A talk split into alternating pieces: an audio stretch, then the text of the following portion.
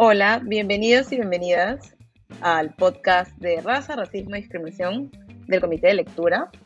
Eh, queríamos empezar con un tema coyuntural y nos pareció preciso hablar de lo que se había generado a partir del de, asesinato y el juicio posterior de em, Derek Chauvin en relación a la muerte de George Floyd, que causó en realidad un revuelo y también una revolución a nivel mundial que nos ayudó a conversar un poco sobre el racismo y sus impactos en nuestra sociedad. Para eso, tengo una invitada muy especial en el primer episodio del podcast.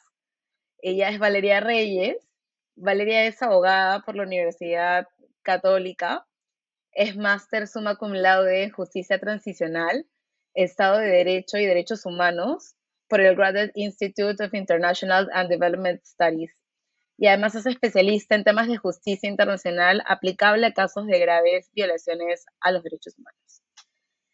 Como mencionaba anteriormente, el tema que nos trae a la conversación de hoy es la muerte de George Floyd.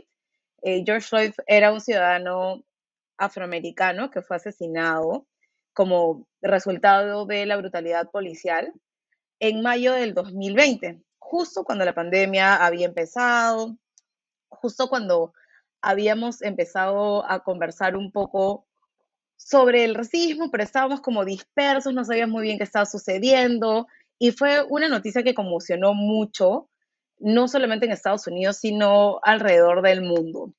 Em, lo que sucedió luego fue una cosa sin precedentes, porque no solamente se generó una serie de protestas y debates en la sociedad afroamericana o, en Estados Unidos, sino que además la muerte de George Floyd abrió la puerta para tener algunas conversaciones sobre qué estaba pasando en otros países con la diáspora africana y también nos ayudó a posicionar algunos temas relacionados al racismo en lugares como Latinoamérica.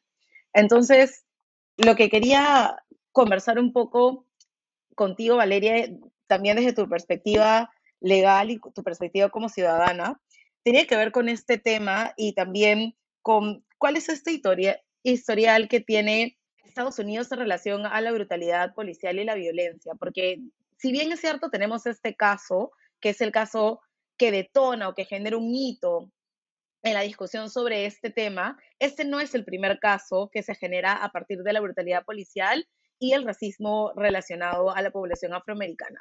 Entonces, ¿cómo podemos ver este tema y cuáles son los antecedentes que tuvieron que ver un poco en lo que sucedió y también en el estallido social por la muerte de George Floyd. Bueno, hola Ana Lucía, de verdad me siento muy feliz y muy agradecida de participar en, este episodio.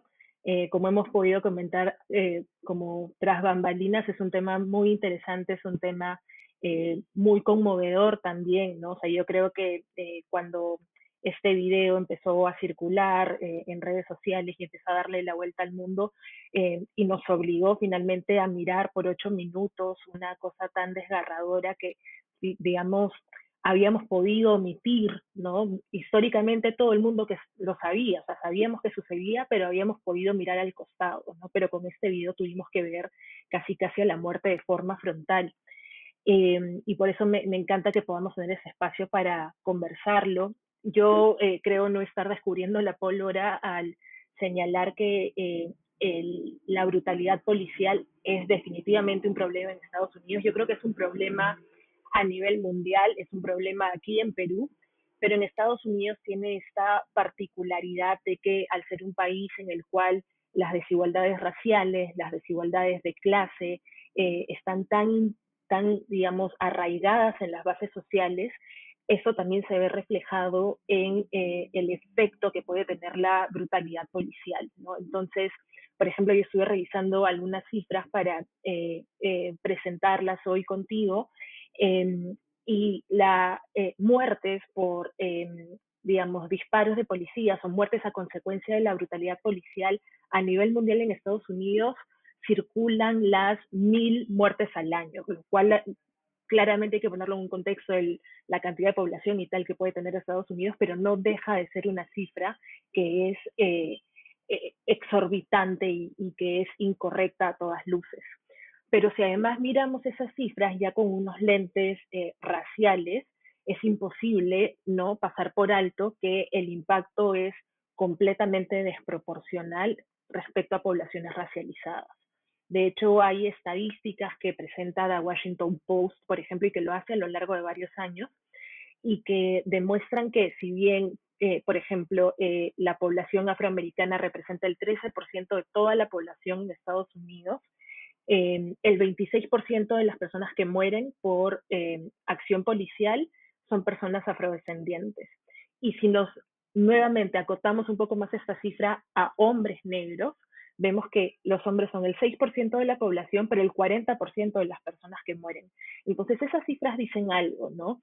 Em, el caso de George Floyd, lógicamente, genera conmoción porque podemos verlo en el video, pero tampoco es la primera vez que un caso de, eh, de esta violencia desmedida es filmada en un video.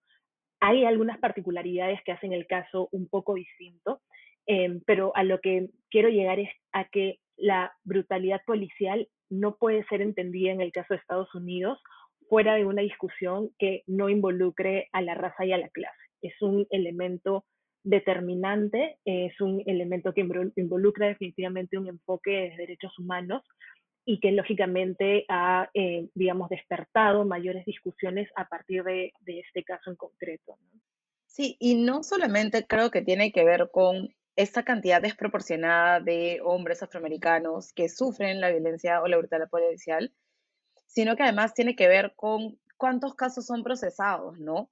Muchas de las cosas que se discuten cuando se discute brutalidad policial es que eh, tienen que ver más o menos con el hecho de que muchos de estos casos no llegan ni siquiera a juicio.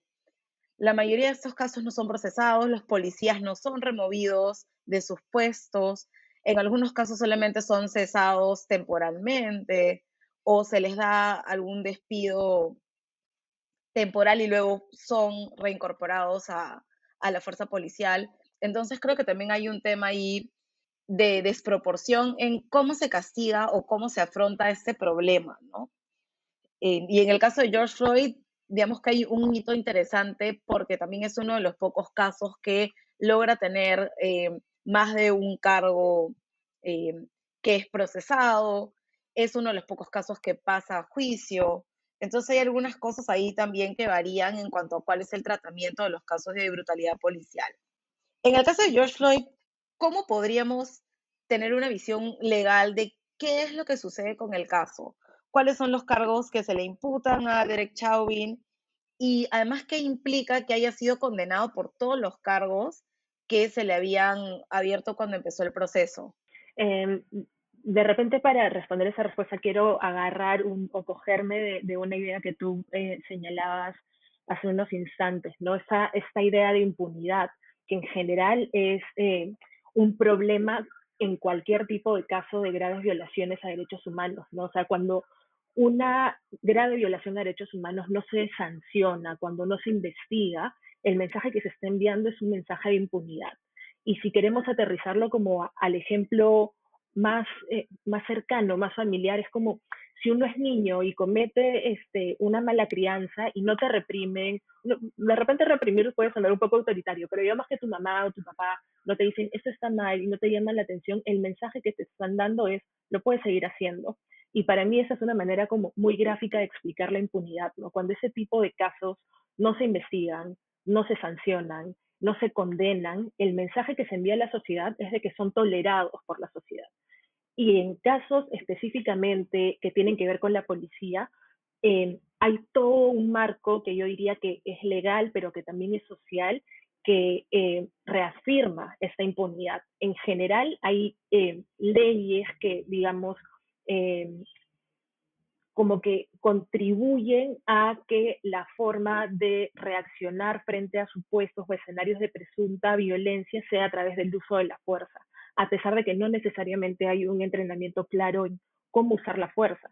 Entonces, cuando no hay esta capacitación, lo que sucede después es que el argumento que está detrás es el de, es que son decisiones que se tienen que tomar en un segundo, ¿no? Y empiezan a salir los casos de, es que yo vi que se agarró por aquí y pensé que iba a sacar un arma, y era una decisión de un segundo y decidí disparar, decidí, eh, no sé, presionar o golpear o qué sé yo, ¿no? Pero en realidad incluso el marco normativo desde el derecho internacional lo que dice es que las personas, o sea, los funcionarios encargados de usar la fuerza, que es el término jurídico, tienen que tener una capacitación tal que les permita tomar esa decisión en medio segundo. Porque el uso de un arma letal es una, eh, o sea, ya el estándar es tan alto y es tan grave que la persona que va a usar la fuerza en ese sentido tiene que tener la capacidad para hacerlo. Es decir, no se le está pidiendo a, ti o a mí, ¿no? Eh, que podamos decidir o diferenciar si es que se, hay una situación de riesgo tal que amerita el uso de la fuerza. Entonces, esto sumado a que, por ejemplo, em, los casos pueden iniciar porque el fiscal presente cargos, pero tal vez el fiscal no los va a presentar porque el fiscal, la fiscalía en general en Estados Unidos no es completamente independiente de la policía. Entonces, de repente yo presento un cargo y luego para otros casos que estoy llevando no voy a tener el apoyo que espero de la policía. Y es cierto también que las personas pueden, eh, digamos, motu propio, presentar una denuncia, pero ahí empiezan otros elementos como costos, de, digamos, desincentivos que pueden llevar a una persona a no animarse a hacerlo. Entonces hay una serie de circunstancias que alimentan esta situación de impunidad. en el caso de George Floyd, em, digamos, em, a, a, Derek Chauvin en general se le imputan o la fiscalía propone tres cargos en específico, que son asesinato en segundo y tercer grado y homicidio no intencional. Yo para esto voy a hacer igual el disclaimer de que yo no soy una especialista en derecho procesal penal en Estados Unidos, em, pero digamos, trato de, plantearlo como así, este, eh, muy masticadito para igual poder entenderlo. Y la eh, decisión final pasa por un jurado, digamos, conformado por 12 miembros, ¿no? La idea de presentar estos tres cargos, que de acuerdo a lo que he leído igual es algo extraño porque, digamos, hay diferencias entre el segundo, o sea, el asesinato en segundo grado y el asesinato en tercer grado, es eh, finalmente darle al jurado eh, espacio suficiente para que si no encuentra los elementos para declarar la culpabilidad, digamos, por segundo grado, de que el tercer grado. O sea, como que darle varias alternativas para que la conclusión no sea no se le encuentra responsable de los cargos y está, ¿no? Em, y muchas de las cosas que se discutieron y que hacen a este caso sustancialmente distintos de otros, no lo digo con ánimos de justificar otros casos en los que se han absuelto a policías, sino para plantear por qué también desde mi punto de vista puede que la condena haya sido, eh, digamos, eh, tan contundente, ¿no? O sea, incluso el jurado en un día, o sea, fue una reunión de 24 horas, me parece, y pudieron llegar a un veredicto, y tiene que ver con que eh, se logró además que cuatro policías declaren durante el proceso que ellos mismos, siguiendo sus propios códigos, no encontraban una fuente de peligro, ¿no? O sea, que George Floyd no representaba una fuente de peligro que ameritara un uso de la fuerza tan letal como la que usó Derek Chauvin. Entonces, ese tipo de discusiones de que muchas veces se ve eh, y, que yo hacía referencia hace unos minutos, ¿no? Yo pensé que iba a disparar, le ordené que se detenga y siguió avanzando, etcétera, etcétera. Yo quería, como vemos ahora en el caso de Downty Wright también de hace unas semanas, eh, yo quería sacar la pistola, el, taser, pero terminé sacando la pistola, o sea, como que cosas que podrían darle argumentos muy entre comillas, ¿no? Eh, a la defensa del perpetrador, nuevamente muy entre comillas, no están presentes en este caso, porque eh, George Floyd estaba acostado sobre el piso, no era una amenaza y aún así el uso de la fuerza que se hizo fue desproporcional. Entonces, incluso que tengas a estos policías dando una, un, un eh, statement tan fuerte, yo creo que contribuye y de repente, viéndolo desde un punto de vista estratégico, a la policía también le conviene como marcar esa diferencia. ¿no? En este tipo de casos, em, no, se, no se admite el, uso de la fuerza en este grado, pero en otros, de repente, más controversiales, sí se podría admitir y hay espacio a discusión. O sea, yo tratando de un poco indagar cuáles pueden ser los motivos para que la policía se anime a declarar en un caso así. Entonces, ya viendo tantos elementos, y esto sumado, digamos, a, la conmoción social, em, a la presencia de un video tan gráfico, a los movimientos civiles, creo que hay bastantes motivos para hacer este caso fuerte, ¿no? Sí, definitivamente quería también hablar un poco de lo que había pasado con el video y cómo este también marca una diferencia en algunos otros casos que no fueron procesados, ¿no? Fue bastante visible la agresión. Desafortunadamente, muchas personas tuvimos que ver el video que dio la vuelta al mundo. Eh, y la tecnología permitió que hubiera una gran cantidad de testigos, pero que además no solamente fueran testigos oculares, sino que hubiera un registro audiovisual que comprobara que efectivamente había un abuso de la fuerza. Eh, salió un video que nos, fue el que nos conmocionó a todos, y luego salieron algunos otros videos de diferentes ángulos, porque sí habían algunas opiniones o perspectivas que decían, no, de repente no le estaba apretando tan fuerte, no quería hacerlo de esta u otra manera, hubo una agresión que no se dio y comenzaron a salir todos estos otros materiales que fueron complementando la escena de, eh, bueno, del crimen, ¿no? Que al final lo que hicieron fue contribuir con evidencia para realmente que no quede ninguna duda que era lo que había pasado, ¿no?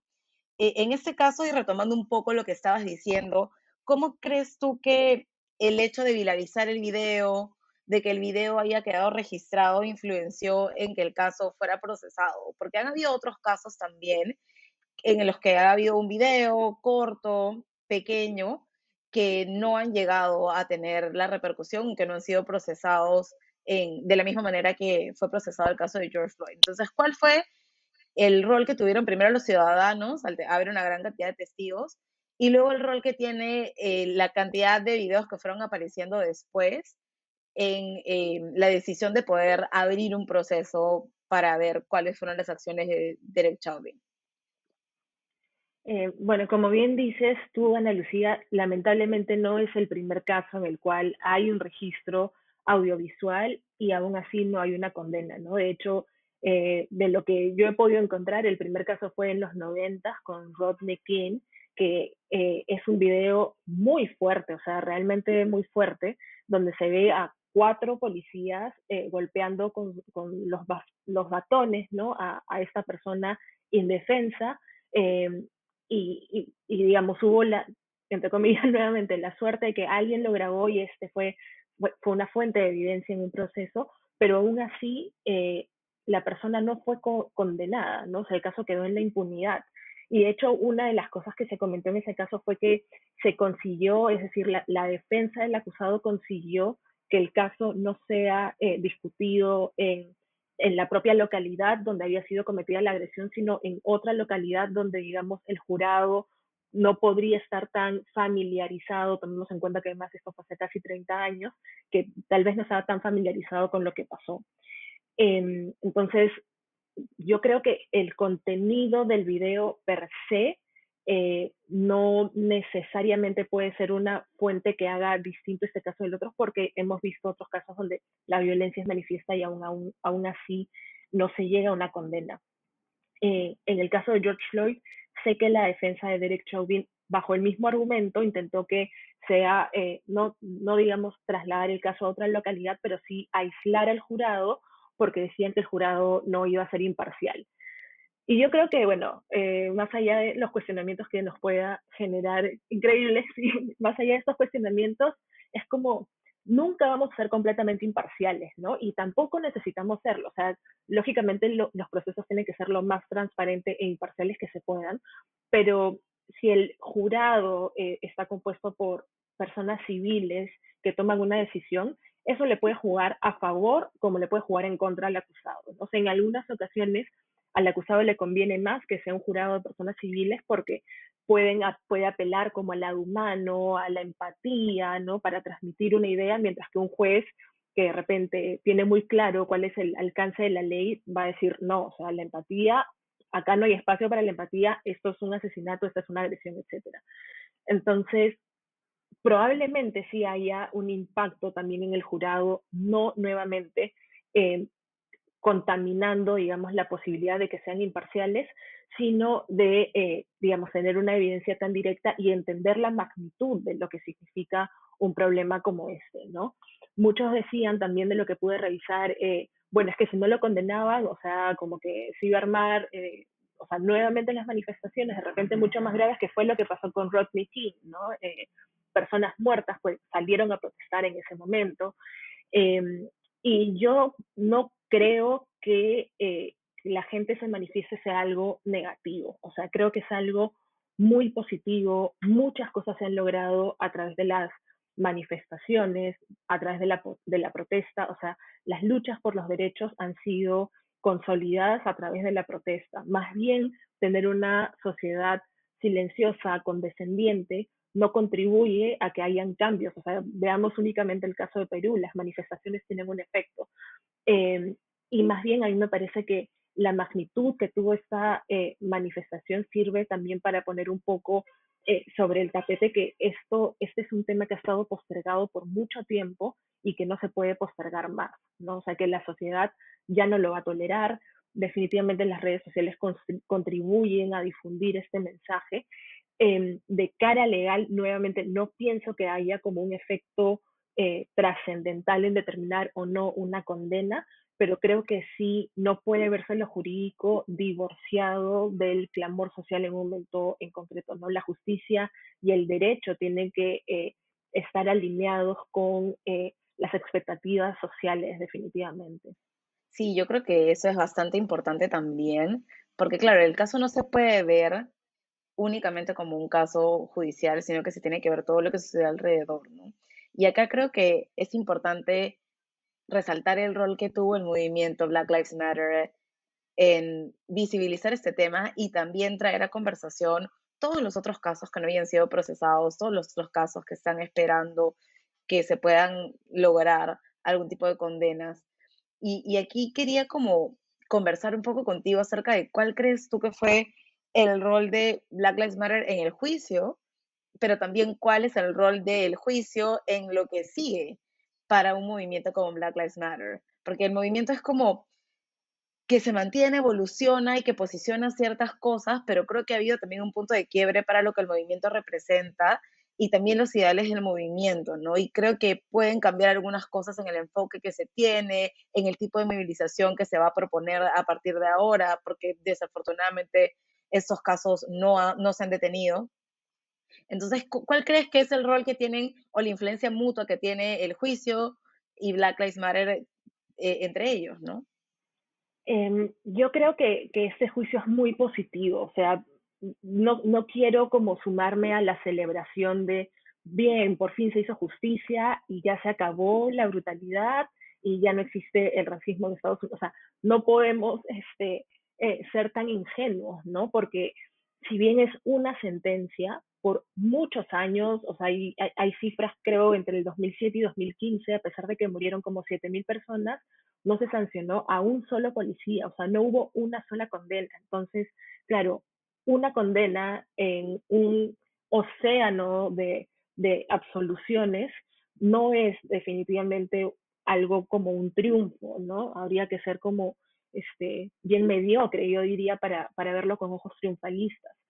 Pero pero sí manda un mensaje, porque sí sienta un precedente, ¿no? O sea, sí está diciendo, miren, ya hay una condena, ya estamos diciendo que eh, el uso de la fuerza debe tener límites.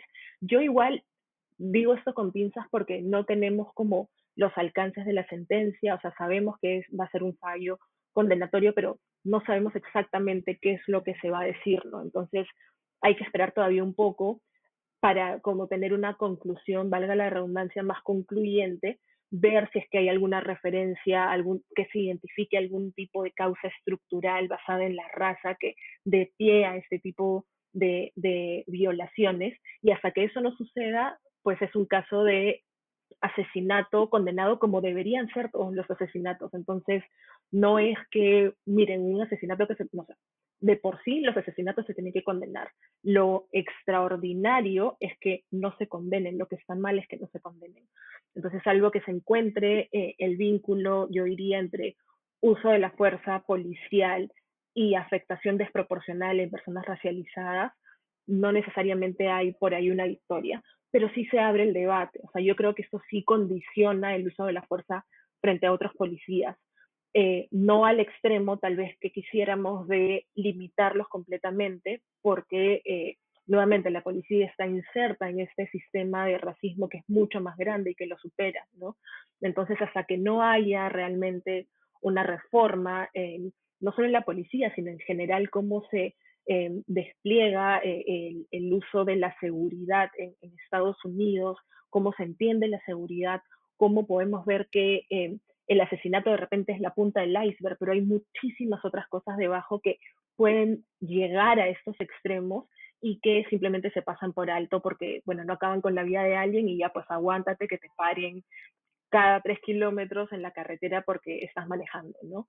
Entonces, em, yo creo que nuevamente eh, es, es un hito, si lo queremos poner así en términos un poco más objetivos, eh, para la justicia y para el movimiento, pero no necesariamente diría que esto, eh, digamos, altera sustancialmente ni los motivos ni las formas del movimiento. O sea, creo que les da un espacio de exposición en el cual, oye, mira, por años hemos estado diciendo que esto sucede y nadie nos ha hecho caso, más bien la respuesta ha sido represiva, ¿no? ¿Por qué se quejan? ¿Por qué la violencia?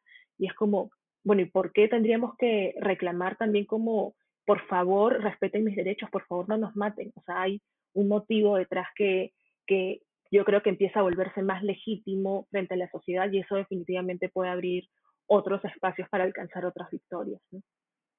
Sí, eso me parece interesante. Creo que tiene que ver con, con la otra pregunta, porque lo que ha sucedido con el caso de George Floyd es que ha sido en muchos casos celebrado. No hemos tenido esta sensación de se logró algo, se avanzó, realmente la familia va a encontrar consuelo ahora, van a poder estar tranquilos, y, me queda esta sensación amarga de pensar si realmente estamos hablando de que se hace justicia, ¿no? Y creo que fue una conversación que, también tuvimos como por Twitter, nosotras, en, en, esto de pensar de, ¿realmente estamos hablando de justicia? Si solamente estamos condenando, como bien dices, a alguien cuando debería suceder y no estamos reparando lo estructural que genera que estas cosas sucedan ¿Podemos realmente, Valeria, hablar de que se está haciendo justicia con este veredicto, únicamente pensando en este veredicto? Ay, es que yo te escucho y pienso, claro, ¿no? Como que siempre hay esta visión de que hubo proceso, hubo sanción, ya todo está. Y esa es una visión extremadamente legalista que a mí realmente eh, altera mi paciencia. Y eso que yo soy abogada y supuestamente debería estar a favor de lo legalista.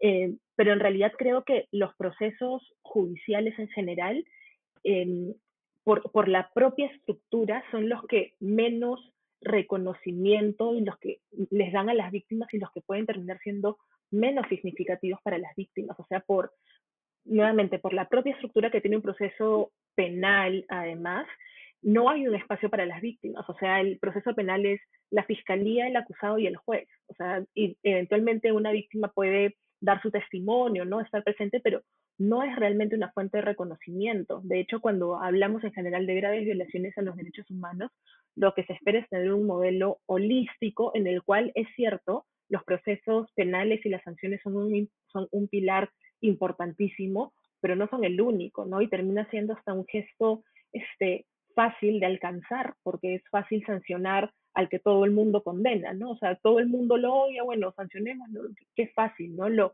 lo que yo creo es más significativo, tiene mayor valor y mayor trascendencia e impacto, son otro tipo de medidas, como por ejemplo dar reparaciones, em, generar reformas. Yo creo que, o sea, la propia noción de reformas en el derecho a veces está encapsulada en el concepto de la garantía de no repetición, es decir, adoptar una medida que garantice que la violencia no va a volver a tener lugar en el futuro. Y hacer este ejercicio, ¿no? De adoptar estas garantías involucra atacar las causas estructurales precisamente de esa violencia.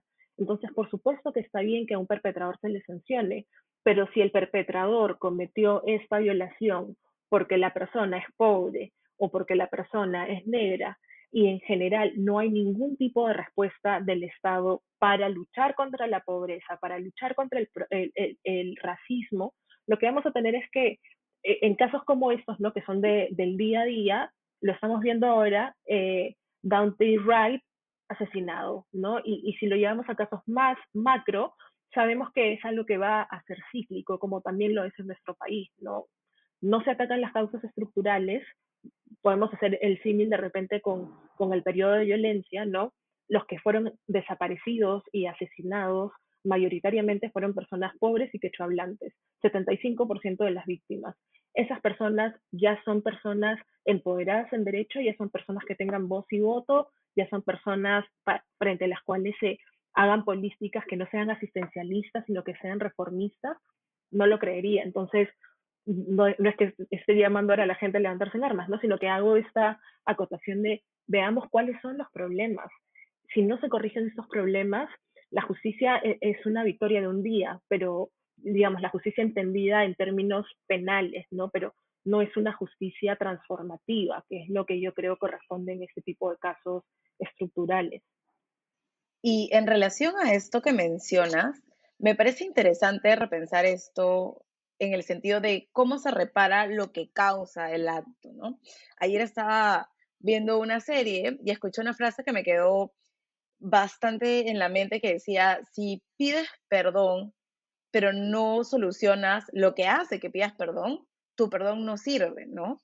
Entonces, si seguimos condenando a personas por violencia o brutalidad policial y no, se, no atacamos la causa de raíz, no realmente hay un cambio estructural y pasa lo que está sucediendo ahora, ¿no? Asesinato tras asesinato. Creo que una hora luego de que dieron el veredicto contra Derek Chauvin, una niña de 15 años fue asesinada por la policía también en Ohio. Entonces, no hay realmente un cambio que pueda promover, como tú bien decías, este mejor manejo y el uso de la fuerza de personas que deberían proteger.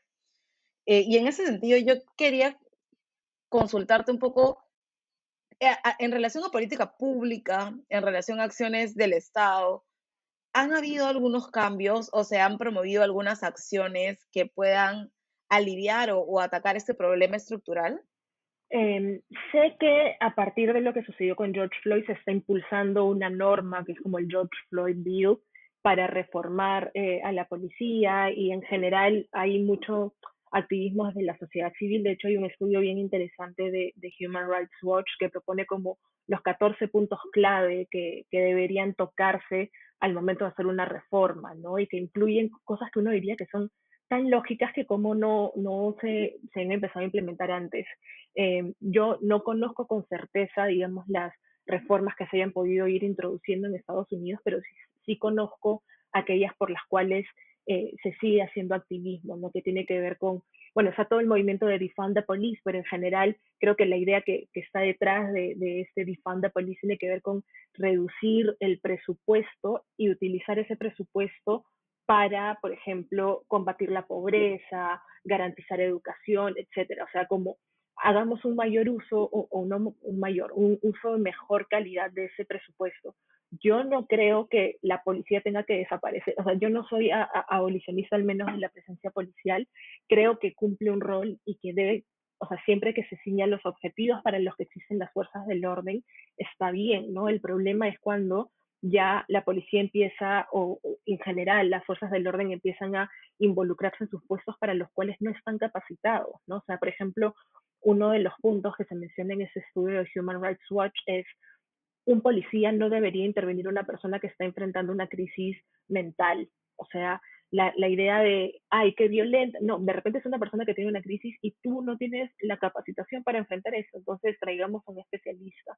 Y un símil también se puede hacer, ¿no? Cuando en Perú dicen, este, no, ya que saquen a las Fuerzas Armadas a la calle, a que luche con el delincuente, el carterista, y es como, o sea, las Fuerzas Armadas son entrenadas para conflictos, ¿no? o sea, para la guerra. Entonces, no tienen la capacitación para delitos menores. Entonces, creo que tiene que ver con identificar las particularidades de un caso en concreto y enviar a la persona que esté capacitada para enfrentar ese caso. Y lógicamente dentro de, de, esta dinámica, la capacitación en reglas claras del uso de la fuerza es esencial. O sea, tenemos que empezar a romper la idea de que el arma es, es la, la, digamos, el instrumento que nos va a salvar. O sea, yo, hay este libro que, que, me gusta mucho y que trato de leerlo de vez en vez, eh, que es How to be an Anti-Racist, de Ibram Kennedy. Y él dice, eh, para las personas negras que no estamos armadas, nuestra negritud es el arma, mientras que para el policía armado, eh, su blanquitud termina desarmándolo. Entonces, yo he aprendido, no yo, sino él lo dice, ¿no? He aprendido o, me han forzado a entender que por ser una persona negra, si el policía está nervioso, tengo que impedir que se ponga más nervioso. O sea, como que toda la carga está en la persona. Y él dice, es casi tan absurdo como cuando a las mujeres se le pide que no despierten los deseos sexuales de los violadores poniéndose ropa provocativa. O sea, es un sinsentido.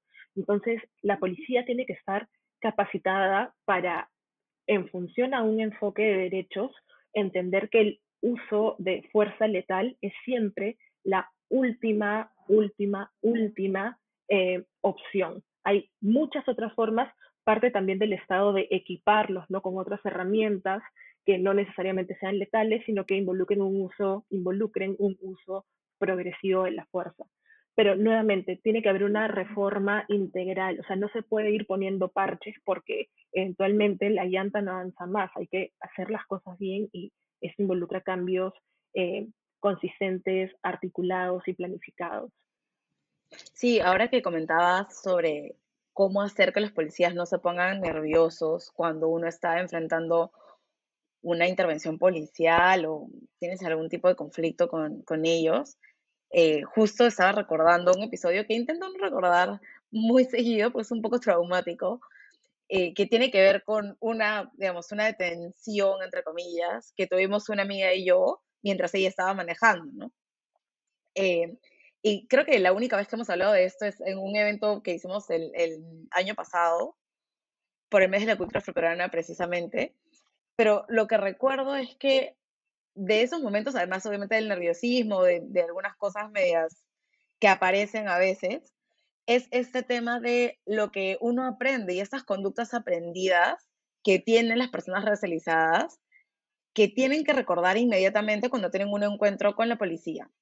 Entonces, durante los años que yo estuve viviendo en Estados Unidos, tenía como esta conducta aprendida que no tengo necesariamente aquí en Perú, pero que se activa casi inmediatamente, ¿no? Y que es como normalmente una conversación cotidiana que pueden tener madres con hijos, principalmente con hombres, pero también con mujeres ahora. Y toda, toda esa serie de cosas que uno tiene que hacer para evitar que el policía se ponga nervioso y que puedas terminar muerta, básicamente. Entonces hay una serie de pasos, una serie de conductas que tanto mi amiga como yo tuvimos que aprender eh, para apaciguar el momento para que no pasara nada y para que finalmente no seamos una cifra más ni un hashtag más en algún lugar, ¿no? Y eso creo que es, responde lo que, lo que estabas diciendo hace un ratito de cómo aprendemos estas conductas, cómo se nos carga a nosotros la responsabilidad de lo que puede suceder y cómo muchas veces la conducta de una persona en estos casos es la que se utiliza como justificación para el uso de la violencia, ¿no? O sea, si te pones nervioso y volteas a todos lados o haces un movimiento que no le reportas al policía, el policía puede decir que tú quieres sacar un arma y dispararte. O si te mueves, sacas un peine o sacas alguna otra cosa, puede dispararte porque piensa que lo estás poniendo en riesgo. Entonces hay una serie de conductas que uno tiene que tener en cuenta para no terminar muerto básicamente y creo que es, penoso que esta sea una conducta aprendida y bastante interiorizada, ¿no? O sea, yo, como digo, nunca había tenido esta charla en mi vida ni con mis padres ni con ninguna otra persona, eh, pero una vez que llegué a Estados Unidos es como un chip cambiado, efectivamente eso se puede poner peor y a pesar de que yo no me considero pues un riesgo, la gente me conoce soy como bien chiquita, inofensiva, no creo que le pueda hacer daño a nadie en general, en ese momento sí sentí que ante cualquier movimiento en falso, eso podía descontrolarse y terminar muy mal, ¿no? Y es, este tipo de cosas son las que tienen que pasar las personas todo el tiempo. Eh, entonces, uno siempre pensar en qué pasa con nosotras como mujeres, cuando somos mujeres racializadas, que en teoría somos menos expuestas, pero qué pasa con los hombres negros, que son los más afectados, ¿no? Que, puede, que tienen básicamente que quedarte inmóviles si no quieren terminar muertos, si no quieren terminar presos. Em, y hay esta confrontación bien hostil, esta relación hostil también de mucho, de mucho miedo con personas que deberían en realidad protegerte, ¿no? Y, además de eso, creo que se genera todo este movimiento de Black Lives Matter que posiciona estos temas, pero como bien habías mencionado, habla también de cosas como abolición de la policía y abolición de las cárceles. Y ahí quería llegar con esta pregunta que, que también me dejó pensando mucho a partir del veredicto y como muchas personas que son abolicionistas celebraban el veredicto y luego entran en esta contradicción de cómo celebro al mismo tiempo que propongo la abolición de las cárceles como institución punitiva, eh, punitiva y de vigilancia, ¿no? Entonces, ¿cómo crees tú que se genera esta discusión o esta contradicción entre la abolición de las cárceles o el movimiento para abolir las cárceles, pero al mismo tiempo celebrar o saludar este tipo de veredictos que también tienen un carácter punitivo y que obviamente lo que están buscando es que esta persona pase muchísimos años presa por lo que hizo, ¿no? Sí, no, definitivamente es como, eh, o sea, trato, trato de entender también que eh, puede haber como una sed de, bueno, por ¿no? O sea, digamos, existe data que comprueba que eh, hasta el que a una persona se le ponga en la cárcel también es desproporcional, también hay un tema racial, que además es cíclico, ¿no? O sea, que, que una persona que ya de por sí vive en una situación de precariedad vaya a la cárcel, la pone en una situación mayor de, de, mayor precariedad a ella y a su familia. Entonces, entiendo eh, la lógica que está detrás de, digamos, estas ideas de eh, abolir las cárceles como una forma de eh, garantizar, digamos, que deje de existir esta fuente de, eh, de agravio o esa fuente en la cual la desigualdad es tan manifiesta. Pero creo que de alguna forma estamos como formados en regresando a, esta idea que yo proponía hace unos momentos de el uso abusivo de los procesos penales como forma de sanción. O sea, como que creo que nos cuesta mucho ver eh, posibles sanciones fuera de este marco en el cual tienen que haber personas que estén presas y tienen que haber personas que finalmente estén libres. Entonces, probablemente siempre, o sea, es una contradicción definitivamente celebrar que una persona vaya a la cárcel cuando a la vez estás a favor de la abolición, pero es una, una contradicción que no me parece, este, o sea, a la cual encuentro una explicación. No necesariamente desde lo jurídico, pero sí tal vez desde eh, un poco lo emotivo, ¿no? O sea, como si ves tanta injusticia y, digamos, eh, encuentras desde tu punto de vista que hay muchas personas que están detenidas de forma ilegal, de forma arbitraria o de forma injusta, podemos discutir qué es lo justo y qué no es lo justo, pero digamos personas que no tienen una sentencia o personas que estuvieron finalmente en, procesos que no fueron imparciales, ¿no? O sea, una de las series que a mí más me cambió la vida, creo, fue ver When They.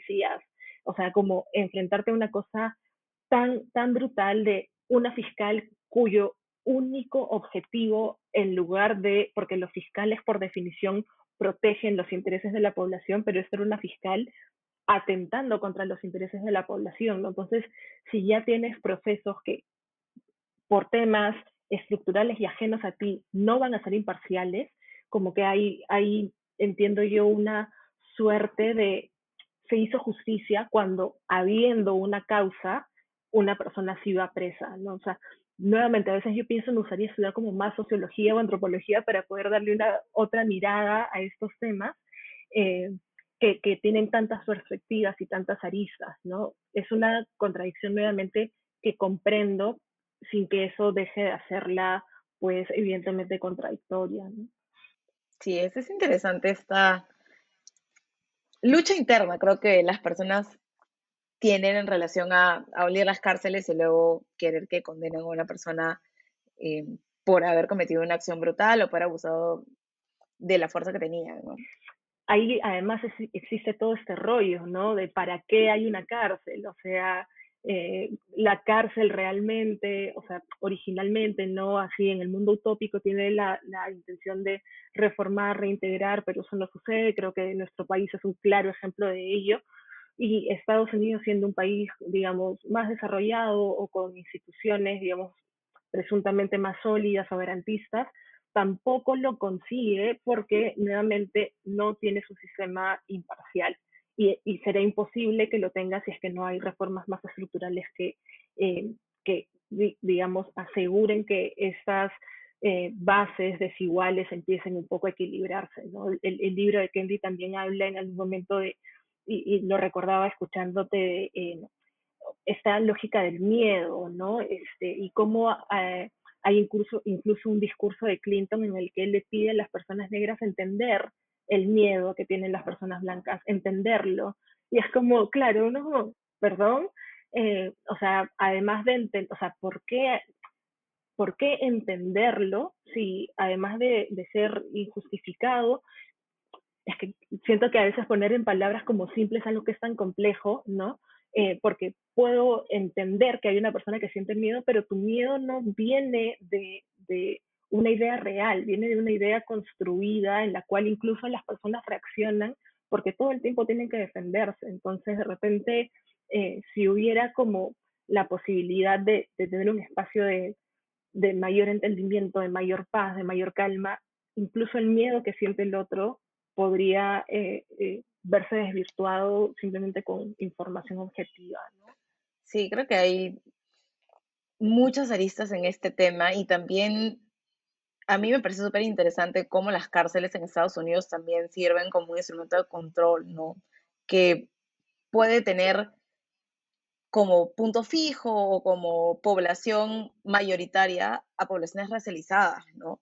Eh, el documental Enmienda 13 cuenta más o menos cómo las cárceles en Estados Unidos son un instrumento de control y son utilizadas también para generar mano de obra barata que está siempre asociada a poblaciones racializadas, ¿no? Entonces, cuando hablamos de, de esta historia racista de la creación de las cárceles y cómo funcionan, también se entiende un poco por qué se habla de la abolición y la necesidad de que las cárceles no existan, en tanto las personas que entran ahí son mayoritariamente personas racializadas y muchas veces que tienen penas desproporcionadas por las acciones que cometen, ¿no? hay muchísimas cosas que ver en relación a eso. Eh, me, me pareció interesante los conflictos en los que entraron muchos activistas que hablan de la abolición de cárceles y la abolición de la policía, en relación a, al veredicto, ¿no? Y algunas cosas también en relación a Angela Davis, que en verdad sí me parecieron muy curiosas, eh, de Angela Davis celebrando el veredicto, y la gente diciendo, Angela Davis, ¿por qué celebras esto si en realidad tú siempre hablas de abolir las cárceles, ¿no? Eh, un, un dilema interesante, por decirlo menos, creo yo, que generó lo que pasó la semana pasada con el veredicto, ¿no? Em, en relación a lo que pasó, vamos, vamos como un año atrás, casi un año atrás. Yo creo que lo que pasó con George Floyd fue bastante interesante, como había dicho al inicio, no solamente porque nos plantea nuevamente este dilema de mirar el racismo y cómo el racismo funciona a nivel estructural, sino que lo que hace también es movilizar a una gran masa de ciudadanos afroamericanos y no afroamericanos también, que estaban luchando por un sistema, más justo, ¿no? Pero además de eso, lo que recuerdo de lo que pasó con George Floyd es que se generó esta suerte de solidaridad o sentimiento transnacional que tenía que ver no solamente con personas afroamericanas, sino con personas de la diáspora africana en el mundo. Lo recuerdo mucho haber recibido mensajes de muchos compañeros activistas afroperuanos diciéndome cómo estás, cómo te sientes, quieres hablar, podemos hacer un grupo para hablar de cómo nos sentimos. Y era hasta complejo para mí entender por qué un asesinato de una persona que estaba muy lejos de nosotros nos impactaba tanto como personas racializadas en el Perú, ¿no? Y era lo mismo que pasaba con algunos compañeros afrodescendientes en otros países. Entonces creo que además de, de esta conmoción, esta indignación colectiva por el asesinato de George Floyd, se generó este sentimiento no solamente de dolor colectivo, pero sino también de solidaridad transnacional y de un proceso de reflexión que miraba hacia nuestros propios países y lo que sucedía con el racismo en nuestros propios países. Recuerdo también que, por ejemplo, cuando se hablaba de brutalidad policial y la gente decía que qué bueno que eso no pasa en el Perú, muchos activistas comenzaron a recopilar casos de brutalidad policial y de perfil, perfilamiento racial de policías hacia ciudadanos afroperuanos o indígenas, ¿no? Para decir exactamente esto está pasando, esto es real, esto no es una cosa únicamente de Estados Unidos, hay que prestar la atención también a cómo la policía tiene estas ideas estereotipadas y puede en algunos casos tener algunas acciones desmedidas contra ciudadanos afroperuanos o indígenas, principalmente hombres eh, afroperuanos e indígenas en ese sentido, ¿no? Entonces, ¿cómo crees que se desplegó esta solidaridad transnacional? ¿Cómo crees que se generó este debate sobre el racismo en nuestro país y, en Latinoamérica a partir del caso de George Floyd. Me encanta escucharte porque a mí me pasó exactamente lo mismo. Además, cuando todo esto pasó, yo eh, estaba, eh, estaba en, Holanda, pero viviendo sola, estaba por, motivos laborales sola y eh, bueno, era la pandemia, entonces ni siquiera podía salir, no entendía nada del, del holandés este, y me sentí como muy, este, muy desequilibrada, ¿no? Por todo lo que pasó y tuve una amiga que, que es argentina, pero eh, la, conocí en la maestría que me escribió a preguntarme, ¿cómo estás? Es que realmente, no, si yo estoy como bien, no puedo imaginarme, o sea, no diciéndome como, bueno, tú peor, ¿no? Pero, ¿cómo te sientes? Y fue como, creo que no estoy lista para, para hacerme esta pregunta, pero bueno, ahí tuvimos una conversación que me llevó a escribir un artículo Em, sobre, eh, que yo lo titulé de la solidaridad virtual a la acción, porque a mí lógicamente me conmovía mucho la situación eh, en Estados Unidos y, o sea, no solamente el dolor, sino también como, eh, digamos, esta sensación de por fin la gente está despertando, por fin la gente, digamos, está diciendo a voz viva, esto está mal, pero quería verlo desde el lado del caso peruano porque yo considero que somos una sociedad bien racista que no se identifica necesariamente como racista, ¿no? Entonces ahí creo que son cifras que se repiten hasta el cansancio, ¿no? Cuánta gente considera que ha sido víctima de racismo, pero no, no se considera racista y si uno cruza las cifras te das cuenta pues que es imposible, ¿no? O sea, que hayan tantas víctimas y no hay gente racista en el país.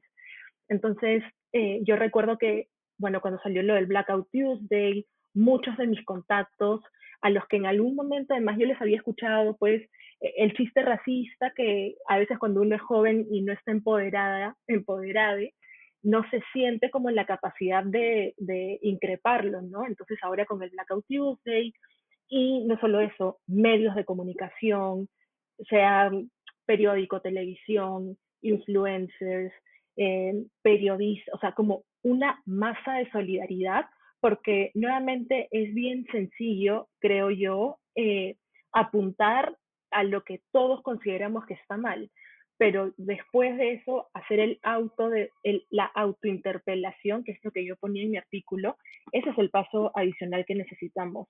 Y el Perú es un país que escudándose en la idea del mestizaje, que es algo que también alguna vez eh, se lo escuché a Mateus conversando con Marco Avilés, como que eh, de alguna manera maquilla un poco su idiosincrasia racista, ¿no? Este, entonces, Em, para mí, toda la situación del periodo de violencia da claras luces de que somos, o sea, una causa estructural de la violencia en el Perú durante el conflicto armado fue el racismo, fue la exclusión, fue la discriminación, eso está documentado, quien lo quiera discutir, me pueden eh, mandar un correo y lo seguimos discutiendo, pero eso, eso existe, ¿no? Y también lo vemos mucho ahora con la coyuntura política, o sea, eh, no, no, me refiero exclusivamente a la candidatura de, Pedro Castillo, desde la primera vuelta, o sea, hay un montón de candidatos que yo creo que se les podía criticar tantas cosas como pasados corruptos, alianzas, etcétera, pero vamos al facilismo de, pero mira cómo habla, pero de dónde viene, o sea, como hay todo ese tiempo el primer comentario que sale es el comentario racista, entonces es bueno definitivamente que, eh, que la el efecto de la onda expansiva, de lo que vemos afuera, también nos llegue, porque de repente no todos estarán tal vez en el momento de mirar sus propios actos, pero algunos lo harán, ¿no? Al menos abre, eh, abre el debate y hace que la gente empiece a hablar de racismo, ¿no? De repente en la próxima oportunidad empezaremos a hablar de, de racismo como más aterrizado a nuestra situación. Eh, pero vamos dando ahí los baby steps, ¿no? Hay definitivamente este, decisiones que, que se enmarcan en esta trayectoria de sancionar, de ya no ser tan permisivos, de que, bueno, el chiste que hace 20 años te daba risa, ahora ya empiezas a decir, oye, tan graciosito no era, ¿no? O sea, hay algo ahí que, que es ofensivo, hay algo que es doloroso, que no es correcto.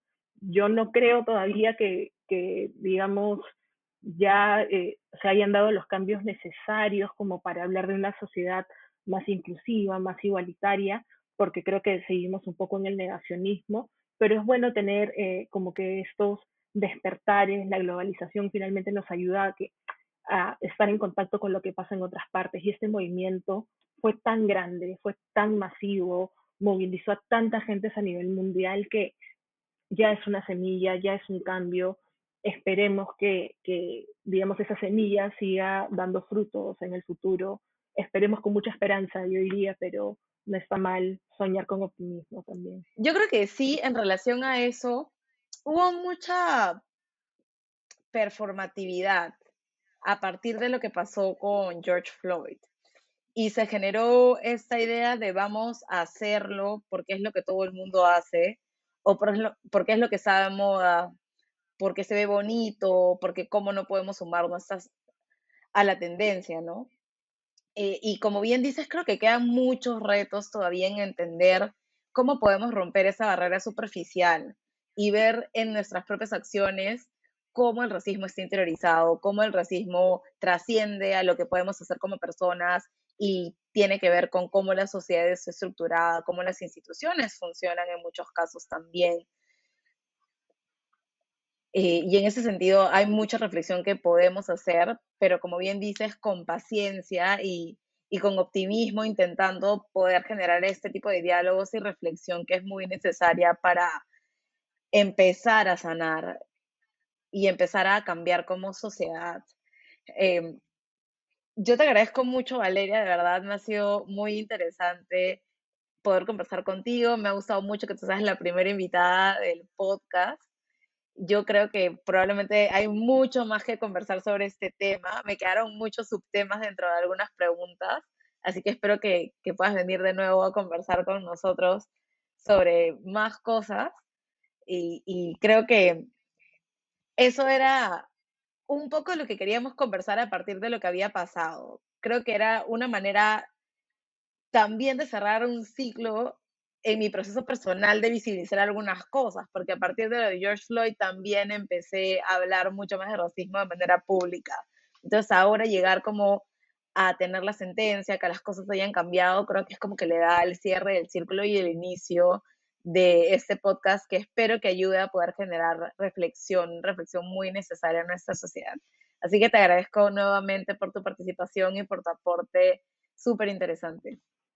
No, te agradezco yo a ti, de verdad, eh, desde que me escribiste para ver esto, es como me entusiasmó un montón. Yo, al igual que tú, eh, he tenido también mi, mi despertar, eh, o sea, siempre he estado vinculada a temas de derechos humanos, pero no, como que me sentí un poco tímida de repente de, de empezar a tocar algo que yo sé que claramente toca otros, otros, otras partes del corazón, ¿no? Entonces, uno sabe que empezar a discutir esos temas también involucra, este, de repente resucitar algunas cosas o hacerles frente. A veces es como, no, yo solamente quiero hablar de, eh, no sé, derechos de los pueblos indígenas y no quiero meter, y es como, bueno, pero hay que aportar desde todos los flancos. Así que, eh, me, me, como te lo dije, me he sentido muy honrada de estar en esta primera edición. Créeme que va, o sea, todas las semanas lo voy a escuchar y encantada de, de, seguir discutiendo estos temas. Todos los éxitos, de verdad, es una súper iniciativa y, y creo que va a ir muy, muy bien. Espero que sí. Muchas gracias y muchas gracias por escucharnos en este primer episodio.